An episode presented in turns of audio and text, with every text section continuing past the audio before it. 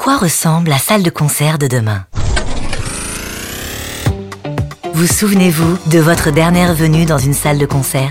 Peut-être étiez-vous dans la fosse, votre poitrine vibrant au rythme des basses fréquences de ce groupe techno que vous affectionnez tant.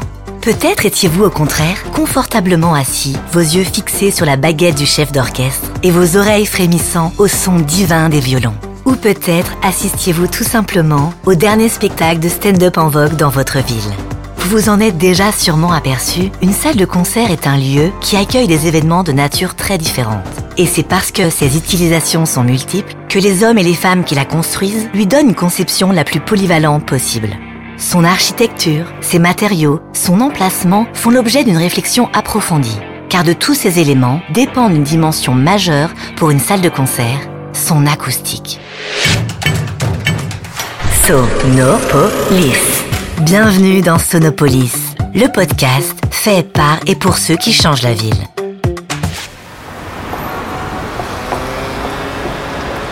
Excusez-moi, est-ce que je peux vous poser une petite question? Je voulais simplement savoir si vous habitiez le quartier ou si vous connaissiez ce quartier de l'île Seguin. Euh, oui, j'habite sur Boulogne. Non, je viens de Troyes. Chaque fois que nous venons à Paris, c'est uniquement pour le spectacle. Ah, vous êtes du Sud? Je suis déjà venue à la scène musicale euh, pour voir euh, le spectacle de Danse avec les stars. Non, c'est la première fois qu'on vient dans la salle. Ah bah, donc, j'étais allée à la scène musicale il y a, je crois, au moment de l'ouverture pour faire un hackathon. Oui, je travaille à côté. Juste là, en face, dans le bâtiment en face. Je sais plus dans quel cadre c'était, en tout cas professionnel. Non, j'attends un petit garçon que je garde. À la maîtrise, là. Et C'est, euh, ils font de la chorale. Aujourd'hui, Mathieu Charbot, responsable du service conception chez Bouygues Bâtiment Île-de-France, et Jean-Paul Lamoureux, ce maître de l'acoustique qui a participé à faire de la scène musicale ce lieu de concert unique, mais aussi des femmes et des hommes qui fréquentent occasionnellement ou quotidiennement ces lieux de spectacle, nous donnent leur regard sur la salle de concert de demain. Mathieu, nous allons pendant cet échange parler d'un projet sur lequel vous avez travaillé avec Jean-Paul, la scène musicale. Pouvez-vous nous en dire un peu plus sur cette salle de concert? Alors le projet de la scène musicale, c'est un projet complexe avec euh, beaucoup beaucoup de salles de musique. Il y a deux salles emblématiques. Il y a une première salle qu'on appelle la grande salle. C'est une salle pour musique amplifiée qui peut accueillir entre 4000 et 6000 personnes. La deuxième salle emblématique, c'est euh, celle qu'on appelle l'auditorium, qui elle est plus dédiée aux musiques savantes, donc la musique classique. Et à côté de ces deux salles emblématiques, euh, il y a également une dizaine de salles de musique qui accueillent un orchestre en résidence, euh, l'orchestre du département des Hauts-de-Seine, qui vient y répéter. On y retrouve aussi une quinzaine de salles de musique pour la maîtrise des Hauts-de-Seine, qui est un conservatoire de musique pour des enfants qui chantent notamment, qui sont chœurs à l'Opéra de Paris. Et enfin, il y a aussi euh, une dizaine de studios d'enregistrement et pour agrémenter tout ça, il y a également euh, des commerces et ce qu'on appelle un espace entreprise qui a pour vocation de pouvoir accueillir des entreprises dans le cadre d'un congrès ou euh, ce type d'événement. Jean-Paul, cette introduction étant faite, pouvez-vous avant tout nous expliquer ce qu'est le son? Alors le son est une variation de pression de l'air qui fait bouger nos tympans, qui transmettent euh, via des sortes de cils dans un liquide, dans l'oreille interne, la sensation vers le cerveau, ce qui nous permet de distinguer le son. Si on aime cette sensation, on appelle ça un son. Si on la trouve désagréable, on va appeler ça un bruit. Mais c'est le même phénomène. Et en fait, ce qui nous fait distinguer un son d'un bruit, c'est essentiellement notre passé socio-éducatif qui fait qu'on aime ou qu'on n'aime pas euh, telle ou telle sorte de son. C'est lié à une éducation, en fait. Si on veut faire une analogie euh, relativement simple, si on imagine un pêcheur qui pêche dans un bassin au repos, avec son bouchon euh, qui est à la surface de l'eau. Si quelqu'un jette euh, un projectile dans l'eau, il va y avoir des, des ridules qui vont se propager sur la surface de l'eau, qui vont faire bouger le bouchon, qui va monter et descendre. Mais une fois que les ridules sont passées, le bouchon reste à la même place.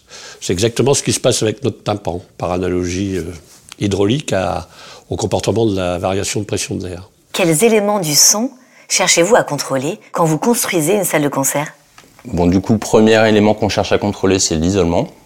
Alors l'isolement, c'est quoi? C'est euh, le fait de protéger la salle de musique de ce qui se passe à l'extérieur, mais c'est aussi le fait de protéger les salles qui sont à côté de ce qui se passe à l'intérieur de la salle.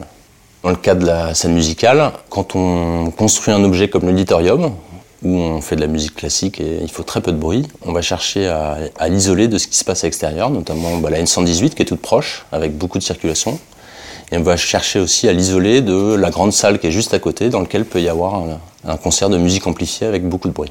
L'isolement, ça consiste aussi à isoler nos salles pour qu'elles ne provoquent pas de nuisance vis-à-vis de l'extérieur. Et donc quand on fait un concert de musique amplifiée, il y a beaucoup de volume sonore qui, si on ne fait rien, va euh, gêner les riverains. Donc on va isoler cette salle pour éviter que nos chers voisins ne puissent pas dormir si jamais on fait un concert de musique amplifiée.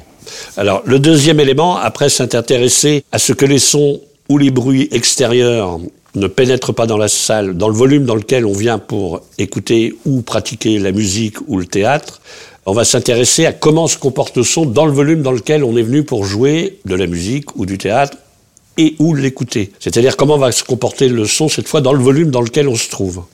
Donc c'est ce qui va déterminer la qualité qu'on appelle l'acoustique d'une salle.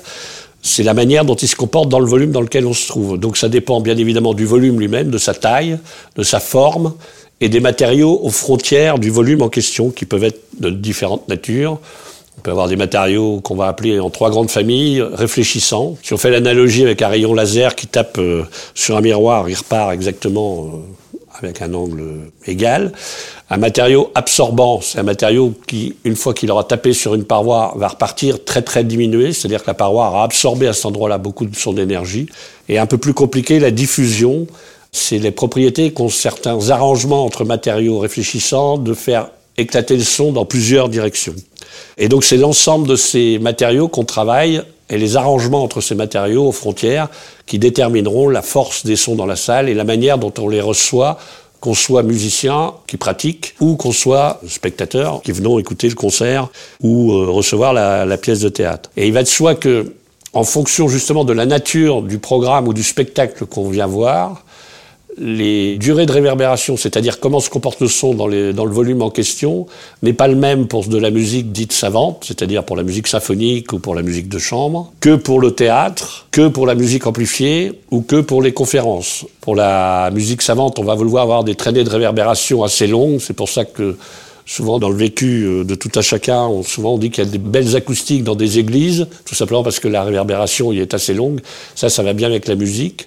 Dans un théâtre, évidemment, si elle était aussi longue, on comprendrait pas, on n'aurait pas l'intelligibilité de la parole de ce que disent les comédiens, puisque les syllabes se marcheraient les unes sur les autres. Mais il faut quand même qu'il y ait un peu de réverbération pour qu'ils aient un retour de salle. Les comédiens sont très très sensibles au retour de salle. Et puis pour la musique amplifiée, là on a besoin de beaucoup absorber parce que les instruments qu'on utilise passent par des systèmes euh, électroacoustiques, comme n'importe quelle chaîne IFI que possède euh, tout à chacun, et qui émettent énormément de puissance. Donc là on a besoin de contrôler cette puissance en mettant beaucoup d'absorption.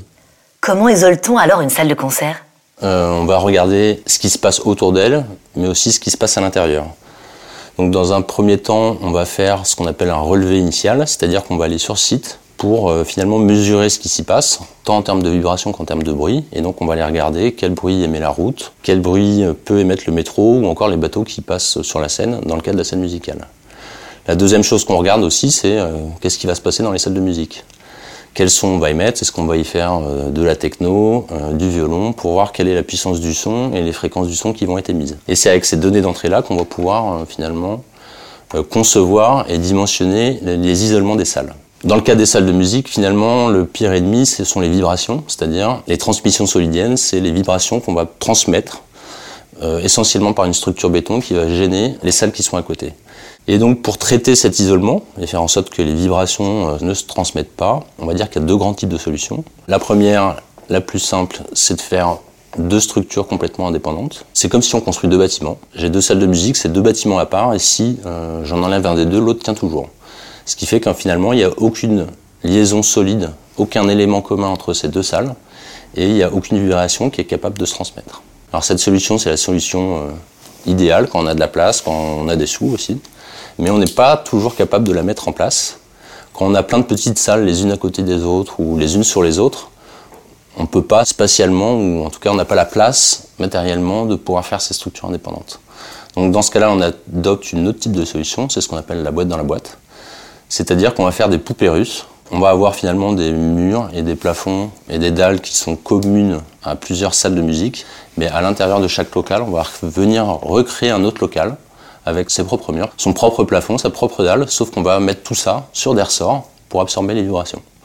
C'est pour ça que je parlais de poupée russe finalement, c'est qu'on va mettre une boîte dans une autre boîte.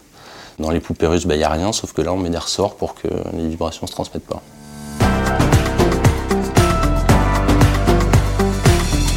Vous avez euh, suivi la création de la scène musicale, j'imagine. je l'ai vu s'installer, se construire. Euh, je travaillais au Pont de Sèvres, donc euh, vraiment plein pot sur l'usine Renault et tous les travaux. Je suis arrivé dans le quartier, la scène musicale était en début de travaux, donc ben, j'ai vu le bâtiment grandir et sortir de terre. Et puis maintenant, je viens au cancer dans ce bâtiment. Jean-Paul, comment contrôle-t-on alors l'acoustique interne d'une salle de concert? Une fois qu'on suppose que la salle euh, dans laquelle on va produire le spectacle et venir l'écouter est isolée, on va s'intéresser à comment se comporte le son à l'intérieur de cette salle. Donc les premières approches partent du volume général, c'est-à-dire de sa taille tout simplement, et aussi bien évidemment des rapports dimensionnels entre la longueur, la largeur, la hauteur de la salle. Mais euh, l'oreille et le cerveau sont très sensibles au rapport signal utile sur bruit. Donc en l'occurrence, le signal utile, c'est l'onde acoustique qui vient des instruments, c'est ce qui intéresse notre cerveau.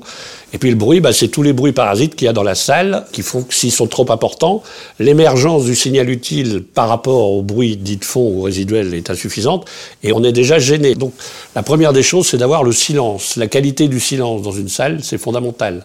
Après, la bonne isolation qui va donner une qualité de silence importante, c'est la très bonne isolation vis-à-vis de l'extérieur ou vis-à-vis des autres pièces. Et puis ensuite, toutes les qualités qu'on va donner aux parois pour que la transmission du son entre les exécutants musiciens ou euh, dans un théâtre les comédiens et euh, le spectateur se fasse de la meilleure des façons possibles et donc avoir un son équilibré entre l'oreille gauche et l'oreille droite parce que le cerveau est capable de savoir s'il vient plus d'énergie à droite qu'à gauche, s'il en vient plus du plafond ou même euh, du plancher devant l'orchestre. Donc tout ça se travaille avec les propriétés des matériaux, comme par exemple le parquet qu'on met sous un orchestre n'est pas un parquet ordinaire, un parquet qui a une masse très particulière, c'est pas le parquet qu'on met dans, les, dans des logements. Donc tous les éléments aux frontières ou à l'intérieur du volume font l'objet d'une attention particulière, y compris les sièges. J'ai pu remarquer que dans les salles de concert assez contemporaines, les sièges sont relativement inconfortables parce qu'on met de moins en moins de mousse, parce qu'on ne veut pas absorber l'énergie utile alors sur le choix des matériaux, si vous laissez faire un acousticien tout seul, il est possible que la salle sonne bien, mais il est fort possible que l'œil n'y trouve pas son compte. C'est-à-dire que c'est une équipe pluridisciplinaire, il faut respecter les volontés de ce qu'a envie de montrer l'architecte. Quand vous regardez la scène musicale, on voit beaucoup sur les parois latérales des, sortes de tresses, un peu comme un panier tressé. Effectivement, c'était ce que voulait montrer euh, Shigeru Ban. Si on le laisse dessiner tout seul euh, ces tresses, il va de soi que l'acoustique sera pas celle qu'on attendait pour une salle de concert.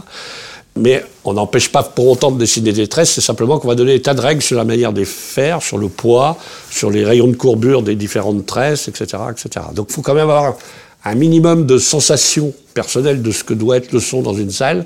Euh, si on veut pas faire une salle sèche, si vous voulez. Si je reprends une analogie hydraulique que j'ai faite pour le, le, pêcheur à la ligne, c'est que vous imaginez que vous êtes dans un volume, un matériau absorbant, c'est que si vous avez un karcher, vous voulez nettoyer les parois à la limite et vous voulez pas que l'eau vous retombe sur la tête. Donc la seule solution, ce serait de construire des parois en éponge. Bon, ben, un matériau absorbant, c'est un peu ça pour le son, c'est une sorte d'éponge. C'est des matériaux qui ressemblent d'ailleurs à des éponges. Par contre, un matériau diffusant, il éclate le son dans toutes les directions. Donc si on reprend toujours l'analogie hydraulique, si vous avez votre bassin au repos, que vous avez une branche d'arbre dans le bassin, vous jetez une pierre dans l'eau, vous voyez d'abord les ridules de la pierre que vous venez de jeter, et au bout d'un moment, les ridules rencontrent la branche d'arbre qui émerge de l'eau, et si vous continuez à l'observer, au bout d'un moment, vous voyez des toutes petites ridules qui repartent autour de la branche d'arbre. Ben, c'est ça la diffusion. C'est-à-dire, vous avez des petits obstacles ramenés à l'échelle de votre bassin. Donc, dans la salle, quand on a travaillé les tresses dont je parlais précédemment avec chez Gorban, eh ben, les accidents que créent les tresses les unes par rapport aux autres, c'est ça la diffusion. Donc le travail d'une salle, ben, c'est ça en fait, c'est s'intéresser à chaque fois qu'une onde acoustique va rencontrer une paroi, à sa nature et comment elle va restituer tout ou partie du son et dans quelle direction on va le faire. Mathieu, vous êtes donc responsable du service conception chez Bouygues Bâtiment Île-de-France. Avec qui avez-vous collaboré sur la conception de la scène musicale? Alors pour concevoir la scène musicale, il y avait une équipe euh, pluridisciplinaire. On trouve bien sûr dans cette équipe un architecte, donc c'était Shigeru Ban associé à Jean de Gatine, dont le rôle est finalement de dessiner l'objet, pour qu'il s'intègre parfaitement dans son environnement, pour associer les différentes fonctions, les différentes salles de musique que j'ai pu décrire avant, euh, les unes par rapport aux autres, pour que cela fonctionne, que les flux de personnes euh, soient efficaces. Et sa troisième, on va dire, mission, c'est aussi de travailler l'esthétique euh, de ce bâtiment, que ce soit à l'extérieur avec le dessin des façades, mais aussi à l'intérieur avec l'ensemble des définitions qu'on va pouvoir mettre dans les différents espaces. On travaille aussi avec euh, des ingénieurs structures, des ingénieurs fluides qui vont euh, faire la climatisation, l'électricité, ce genre de choses. On va travailler aussi avec des ingénieurs environnementaux.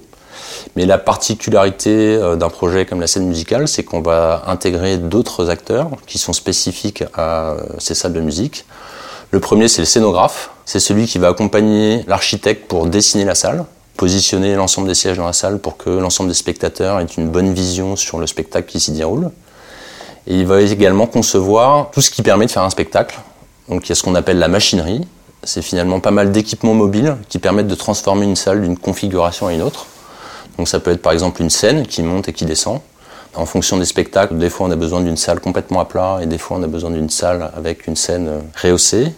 Ils conçoivent aussi des objets comme les tribunes télescopiques, c'est-à-dire que c'est des tribunes qui se replient et se déplient. Si on veut passer par exemple d'une configuration avec une salle où tout le monde est assis, c'est 4000 places à la scène musicale, mais on peut aussi replier toutes les tribunes sur ce qu'on appelle le parterre, la partie basse de la salle, pour finalement accueillir dans ce cas-là 4000 personnes debout. Et ce scénographe, il va également concevoir ce qu'on appelle le grill technique, c'est tout ce qui va se passer sur le plafond de la salle, qu'on ne voit pas, c'est la zone obscure, où on va pouvoir euh, mettre en place tout ce qui permet de faire un spectacle, c'est-à-dire euh, tout ce qui est éclairage, tout ce qui est sonorisation d'un spectacle. Et la dernière personne avec qui on travaille sur ce type de projet, bah, c'est Jean-Paul, l'acousticien. Donc dans le cas de la scène musicale, ils étaient deux, il y avait Jean-Paul et euh, un autre bureau d'études acoustiques qui s'appelle Nagata. Lui, son rôle, c'est de travailler avec l'ensemble des intervenants, puisque l'acoustique touche toutes les personnes dont je vous ai parlé avant. Elle touche l'architecte pour euh, mettre les bons matériaux aux bons endroits pour que la salle ait un bon son. Moi, je vous ai illustré l'isolement avec ses sujets de structure, de, bâtiments indépendants et tout ça. Et bien, il a aussi besoin de travailler avec, euh, avec l'ingénieur structure. Donc toute cette équipe travaille ensemble euh, avec des contraintes qui sont parfois différentes, des intérêts différents, mais le but du jeu, c'est de créer une synergie pour créer un objet qui est joli, pour compléter l'équipe, nous avions aussi Sodexo et TF1, qui seront les futurs exploitants de la salle, avec le département. Et donc, ils étaient intégrés à l'équipe dès le départ pour qu'on puisse intégrer leurs besoins. Jean-Paul Amoureux, vous avez donc travaillé avec Mathieu sur la scène musicale. Pouvez-vous nous expliquer comment on travaille avec toutes ces autres compétences quand on est acousticien?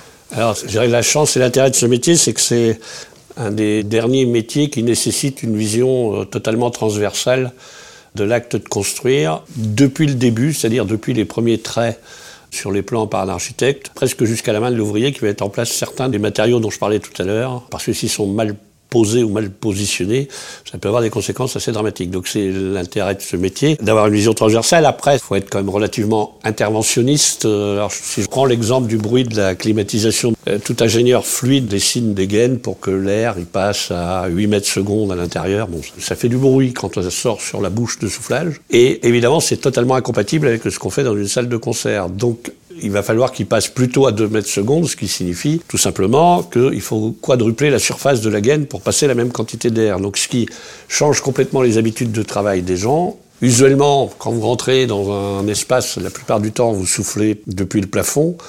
Ben, dans une salle de concert, pour éviter de faire du bruit, en général, on souffle sous les sièges. En gros, chaque siège a sa petite dose d'air neuf et d'air frais. Mathieu était là dès l'origine. Ce qui est important de dire comment on travaille, c'est aussi qu'il est important d'avoir des gens qui sont présents entre le tout début, le premier trait, qui se font certes avec l'architecte, mais par exemple Mathieu pilotant l'ensemble des études pour le constructeur, qui reste, lui, du début à la fin. Euh, ça, c'est très très important. C'est-à-dire qu'il y a un suivi en parallèle avec des gens qui restent. Ça évite des dérives et ça évite euh, on n'est pas omniscient quand on est acousticien. Je ne vais pas voir chaque ouvrier qui vise chaque plaque de plâtre ou chaque plaque sur le chantier. Donc il est important d'avoir des relais. Et pour avoir des relais, il faut que les gens se soient fait siennes les obligations en question. Et puis aussi, pour construire une salle, il faut être capable de la construire. C'est-à-dire qu'il faut, avec les moyens qu'on a financiers, il faut être capable de la construire. Donc il faut aussi mesurer les limites de ce qu'on peut accepter pour que ça ne dérive pas pour l'oreille après. C'est un travail où il faut être très présent. Alors moi je travaille pas tout seul, hein, j'ai une équipe, euh, Mathieu aussi, euh, mais c'est important de se respecter les uns les autres parce que sinon ça peut pas marcher, ça c'est clair.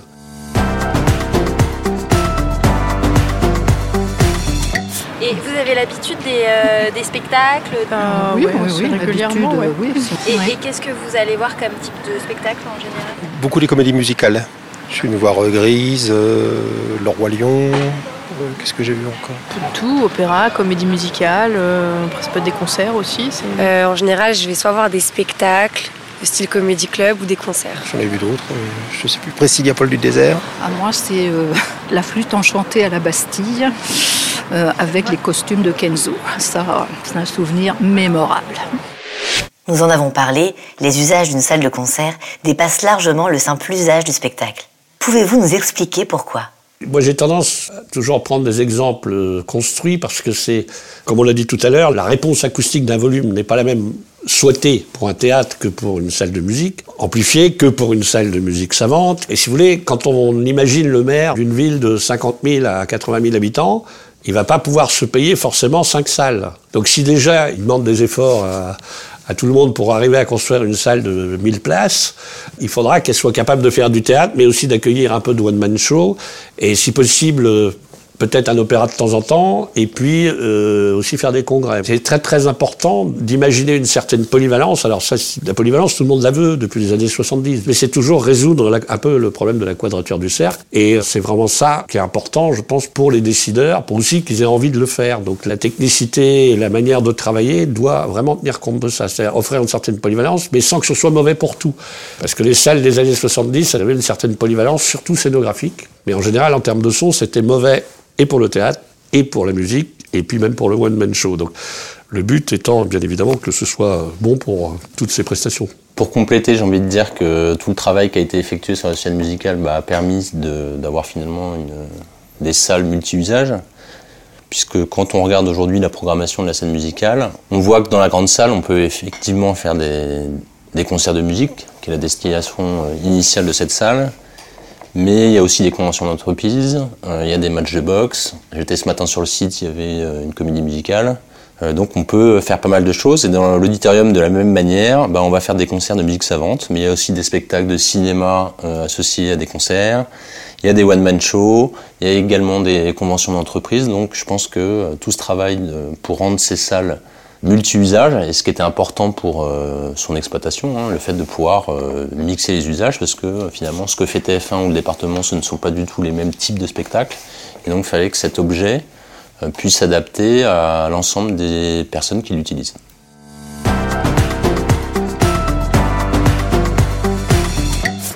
Il y a deux restaurants et un, un autre bar à cocktail juste derrière le bâtiment. Ça a apporté beaucoup de monde. Avec tous les nouveaux immeubles, euh, oui. Oui, ça amenait de la vie dans le quartier. Ben, les restaurants, euh, les bars euh, qui sont maintenant ouverts. On vient souvent déjeuner ici en terrasse. oui, bien sûr, ça amenait de la vie dans le quartier. On vient se balader sur l'île Seguin, voilà, faire du vélo, chose qu'on ne pouvait pas faire avant. ça fait du bien pour tout le quartier, quoi. La question des usages pose aussi la question de l'intégration d'un tel bâti dans la ville. Lors d'un concert, de nombreuses personnes arrivent sur le lieu du spectacle. Est-ce quelque chose que l'on réfléchit également lors de la conception?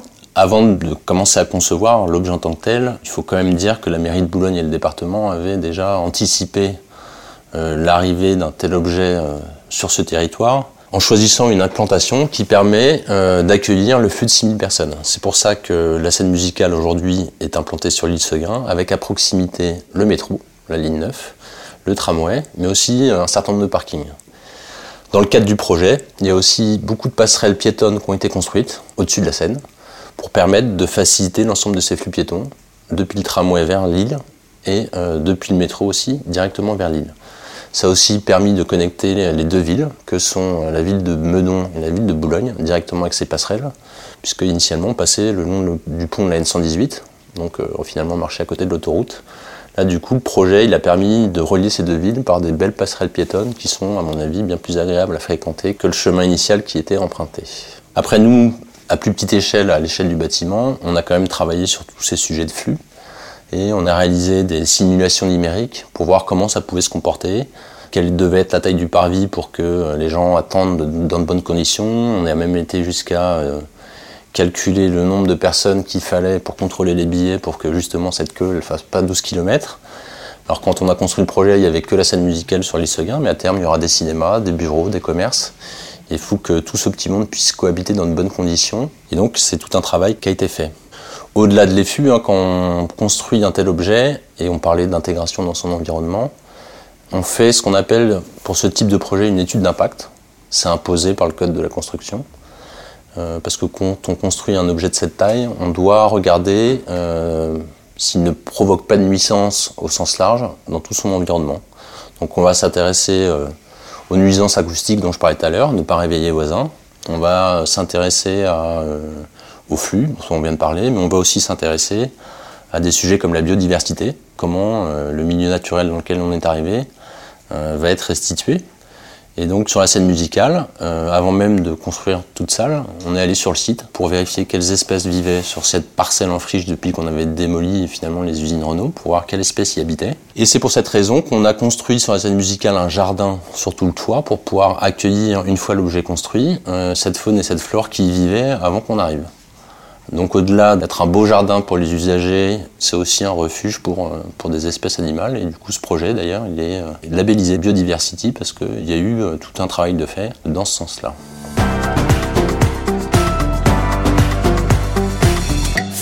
comment est la salle du futur? Ah, J'en ai aucune idée. Je dirais que. Moi, je me vois bien dans les nuages. pour ne pas avoir trop d'ambiance euh, négative autour. Quoi. Vous voulez une salle de concert perchée quoi Pour moi. Je pense que la salle de spectacle du futur serait vraiment un truc high-tech euh, où carrément on s'y attend pas. Mais vraiment tout serait digitalisé euh, de A à Z. Et... Des fois les places, c'est un peu restreint au niveau des places. Moi qui suis grand par exemple, quelquefois j'ai des, des, problèmes pour être assis et tout. Je pense que je voudrais une expérience assez immersive. Ce serait des sièges vraiment en mode euh, bien posé, euh, avec euh, des sons qui viennent vraiment de partout. Mais juste en mode tu rentres dedans et t'es un peu dans une, dans une bulle, dans un univers. Une scène centrale. Ouais, un gros salon, voilà, exactement. Ouais. des plaids, voilà, couverture. Et une dernière question. Que peut-on imaginer demain pour les salles de concert? Si on imagine la salle de concert de demain, on ne sait pas forcément toutes les formes euh, de musique, par exemple, qui vont se développer ou qui déjà sont en train de se développer. C'est-à-dire que la réponse à la question, par exemple, n'aurait pas été tout à fait la même, je pense, il y a même une dizaine ou une douzaine d'années. Il faudra imaginer que la salle soit aussi capable d'accueillir ces nouvelles formes que je ne connais pas encore forcément. Mais ça veut dire qu'il faudra quand même dessiner un volume qui est le bon, une forme qui est la bonne, en permettant plus de modularité. Et alors, il faudra surtout travailler sur les modularités aux frontières, parce qu'aujourd'hui, quand on veut faire varier les propriétés des matériaux aux frontières, ça on sait le faire, il suffit, bon, à Cannes, ils ont une excellente salle qui fait ça, on fait des matériaux qui sont pilotés mécaniquement, c'est-à-dire si vous prenez votre porte, en gros c'est comme si vous peignez la face d'une porte en rouge et la force en bleu, ce qui est la face rouge on va dire que c'est absorbant, et puis le bleu c'est diffusant, donc si vous l'articulez, euh, vous mettez un moteur dessus, vous présentez la face euh, rouge euh, pour un type de spectacle et la face bleue pour un autre. Ça marche très bien. Mais c'est mécanique et ça coûte très très cher et c'est pas forcément toujours très très très pérenne. Donc je pense que l'avenir est au on va pas dire métamatériaux, mais ça y ressemble un peu à des matériaux qu'on va dire un peu intelligents, où la technologie avance et pourra changer les propriétés des matériaux simplement avec une impulsion électrique, par exemple, on lui envoie une quantité de chaleur, ou une impulsion magnétique. Il y a des gens qui travaillent là-dessus, et je pense que c'est ça facilitera en tout cas ce type de travail. C'est pas demain, mais je pense que c'est après-demain. Alors concernant demain, on ne peut pas occulter, moi ce qui m'occupe aujourd'hui tous les jours, c'est de décarboner l'ensemble des, sujets de construction, compte tenu des enjeux climatiques. Donc pour moi, la salle de concert de demain, c'est une salle qui sera encore plus hybride, c'est-à-dire qui permettra d'accueillir encore plus de choses différentes, parce que finalement, la salle de concert la plus décarbonée, c'est celle qu'on ne construit pas. Donc ça, c'est le premier sujet. Après, le deuxième sujet, c'est euh, dans les salles de concert qu'on construit aujourd'hui, c'est travailler avec des matériaux plus décarbonés, donc du béton bas carbone, des matériaux biosourcés, pour limiter l'impact carbone de ce qu'on va construire. Et finalement, moi je suis à l'affût de toutes les nouvelles technologies et toutes les solutions qui le permettent. Le demain n'est pas si loin que ça, puisqu'aujourd'hui on construit avec, euh, Bouygues une aréna Porte de la Chapelle pour les Jeux Olympiques. C'est une aréna qui va accueillir euh, du basket, quand il n'y aura pas les JO, mais pendant les JO, bah, ça sera de mémoire le badminton, mais elle a aussi vocation à accueillir des concerts. Tout ça pour dire que dans cette salle, on a déjà passé une étape carbone, puisque l'ensemble de la toiture est réalisé et permet d'isoler cette salle avec euh, un complexe totalement en bois. Et donc, euh, là où il y a 10 ans ou même 15 ans, la scène musicale, on avait fait une toiture totalement en béton, aujourd'hui l'Arena 2, c'est une toiture qui est totalement en bois et qui a les mêmes propriétés acoustiques, l'isolement. Et notre ambition pour l'avenir, et d'aller encore plus loin que l'Arena 2 pour euh, chercher d'autres éléments à décarboner et euh, atteindre les objectifs qui sont tous les nôtres, à savoir répondre euh, aux enjeux climatiques. Vous venez d'écouter l'épisode 7 de Sonopolis, un podcast conçu et produit par Bouygues Bâtiment France. Cet épisode vous a plu? N'hésitez pas à vous abonner sur votre plateforme d'écoute préférée et à nous encourager en mettant plein d'étoiles. Sonopolis, c'est désormais aussi un blog. Pour ne rien louper des voix qui changent la ville, rendez-vous sur sonopolis.fr et retrouvez les podcasts, mais aussi des articles, des enquêtes, des reportages. À tout de suite sur sonopolis.fr.